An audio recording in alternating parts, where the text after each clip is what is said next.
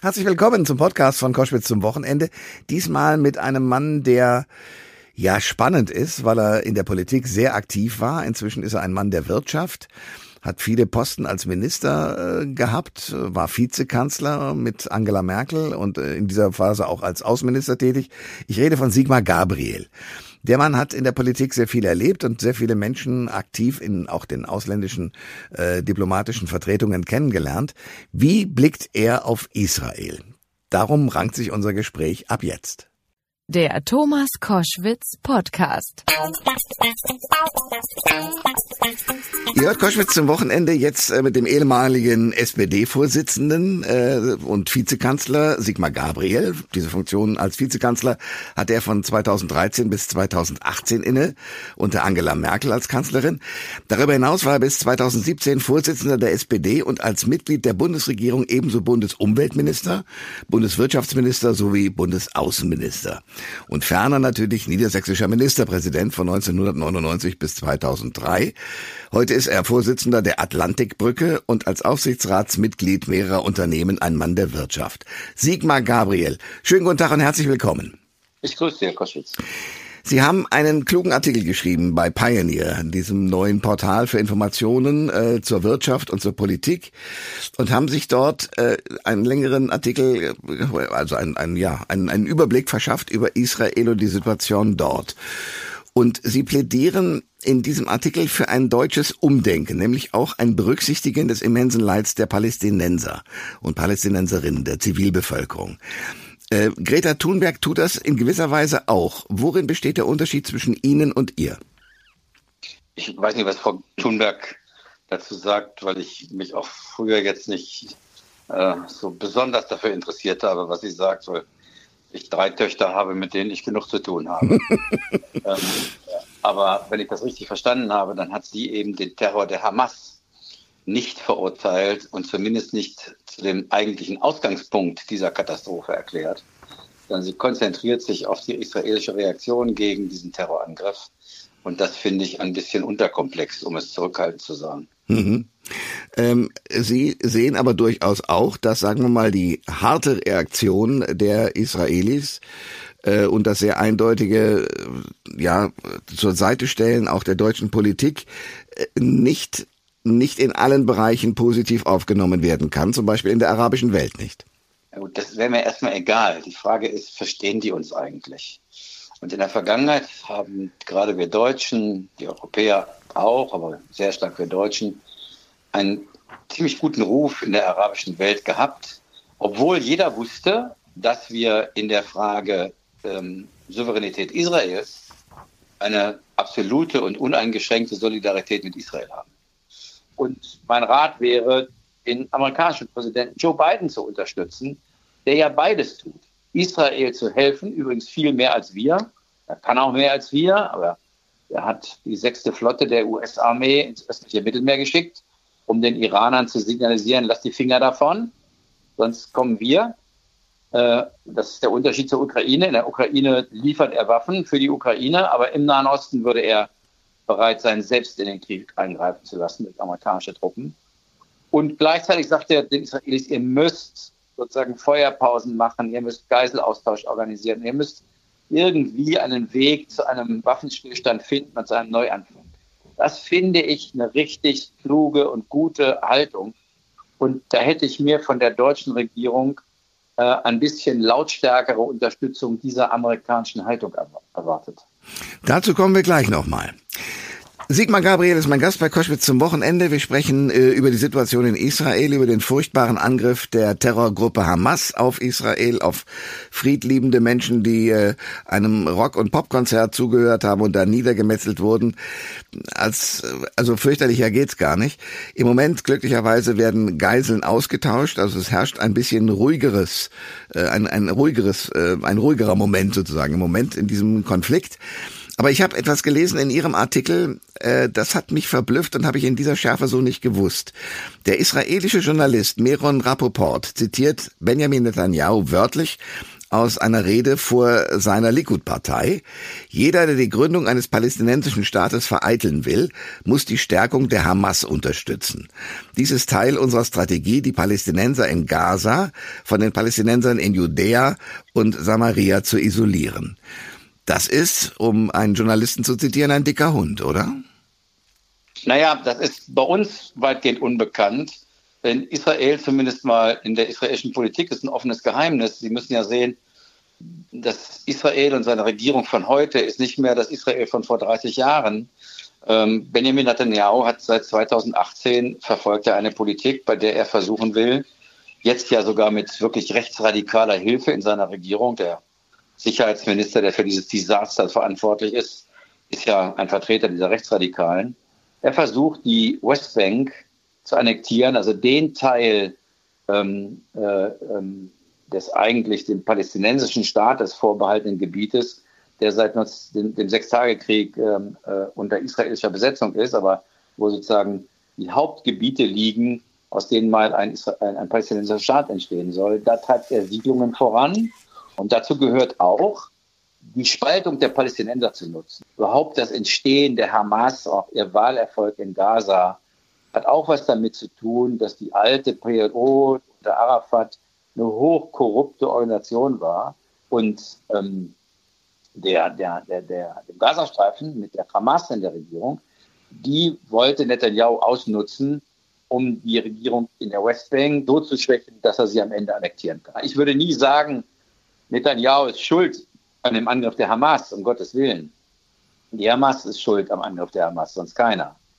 Aber wir merken, dass wenn wir diesen Konflikt nicht ein bisschen mehr verstehen, wenn wir nur auf den 6., 7. Oktober blicken, dann sehen wir nicht genug. Der Schatten aus der, Verlang der Vergangenheit ist einfach lang.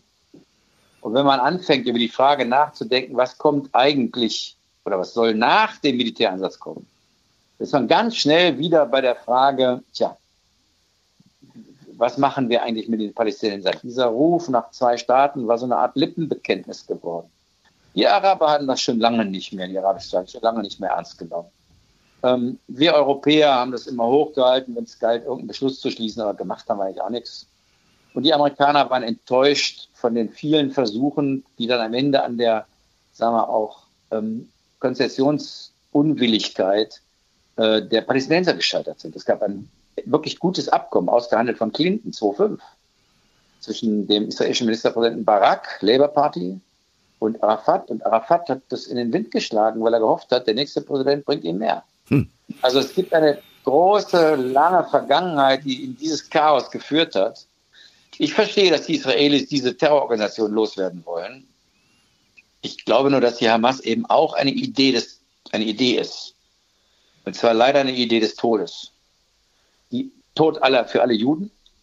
Das ist, sie haben einen unglaublichen Vernichtungswillen gegenüber jedem jüdischen Leben. Wenn sie eine Idee des Todes besiegen wollen, dann brauchen sie eine bessere Idee.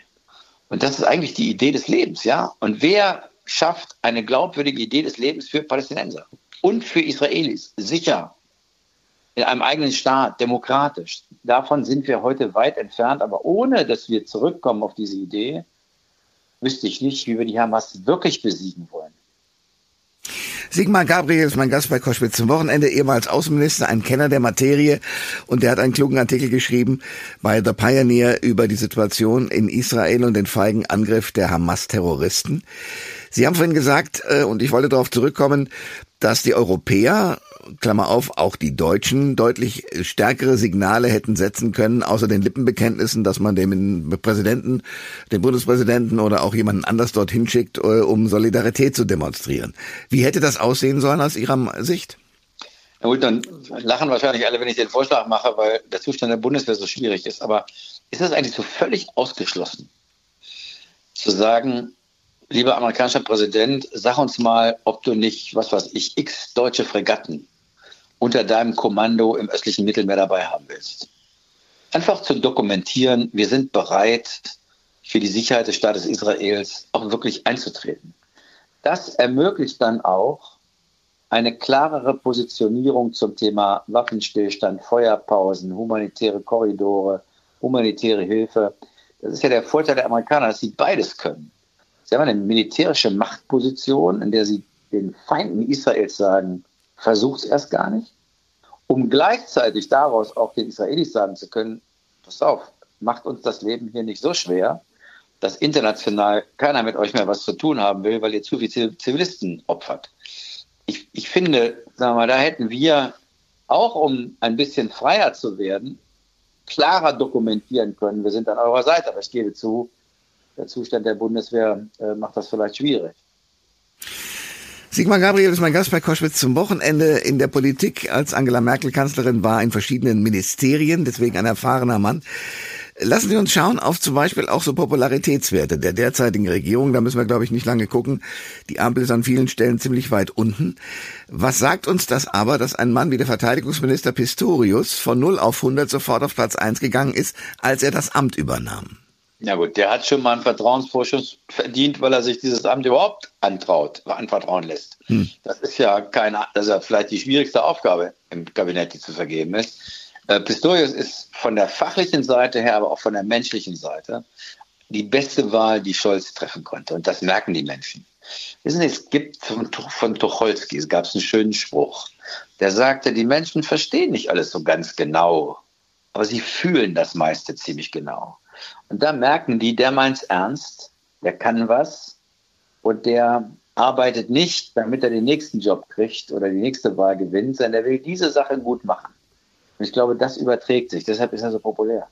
Ich habe den Eindruck, dass er auch vor allen Dingen endlich mal ein Macher ist. Also der setzt sich ja auch hin in Nürnberg, glaube ich, und guckt sich an, wie so das Aufnahmeverfahren von jungen Rekruten funktioniert und ob das gut ist. Und ich habe bei vielen anderen Politikern und Politikerinnen so den Eindruck, die machen das und reden aber teilweise wie die Blinden von der Farbe, äh, weil irgendein Referent ihnen das vorher kurz mitgeteilt hat. Wie kann man dieses Problem für die Zukunft mal auflösen? Naja, sollten am besten Leute nehmen, die ihre ganze politische Karriere in der Kommunalpolitik begonnen haben. Eigentlich müssten wir in die Wahlgesetze schreiben, keiner kommt in den Landtag oder in den Bundestag, der nicht vorher mal im Stadtrat war. Hm. Warum? Weil da lernen sie eigentlich mit sozusagen Politik am unmittelbarsten. In der Kommunalpolitik können Sie nicht, wenn ein Bürger kommt und sagt, ich habe das und das Problem, können Sie nicht sagen, ich bilde einen Arbeitskreis, sondern hm. der, der trifft Sie eine Woche später und fragt Sie, hast du was gemacht? Und äh, Sie, Sie sehen, dass sozusagen diese Dichte, dass, dass man Spaß hat, mit Menschen zu arbeiten. Politik müssen Sie eigentlich nur zwei Fähigkeiten mitbringen.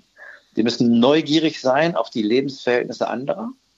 Ja, wenn Sie das, wenn Sie das nicht interessiert, lassen Sie die Finger von der Politik.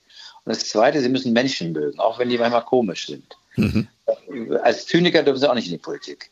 Und Leute, die das können, die finden Sie eigentlich ganz früh in der Kommunalpolitik das merkt man auch bei Pistorius. Der war mal Oberbürgermeister, der hat mal Innenpolitik gemacht, der war der dienstälteste Innenminister, der hat sozusagen den Alltag der Polizei in einem großen Bundesland erlebt. Und deswegen ist dem auf Deutsch gesagt auch nichts Menschliches fremd.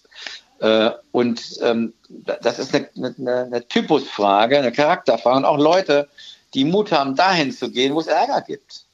Äh, sie, brauchen Politik nur dort, wo es Ärger gibt, wo es schön ist, verderben wir den Leuten nur die Laune. Also von daher, hm. da wo es, ich habe mal auf einem Parteitag der SPD gesagt, dahin, wo es stinkt, dahin, wo es ja, die, stinkt. Da, weil, weil nur da ist die, das Leben, ne? Ja. Ja, die Rede ist bekannt, natürlich. Es braucht offenbar ein paar Leute, nach dem, was ich da so zu sehen kriege, die ihr Handwerk beherrschen. Sie tun das. Ich danke jedenfalls sehr für das Gespräch. Gerne. Alles Gute. Alle Informationen zur Sendung gibt es online auf thomas-koschwitz.de.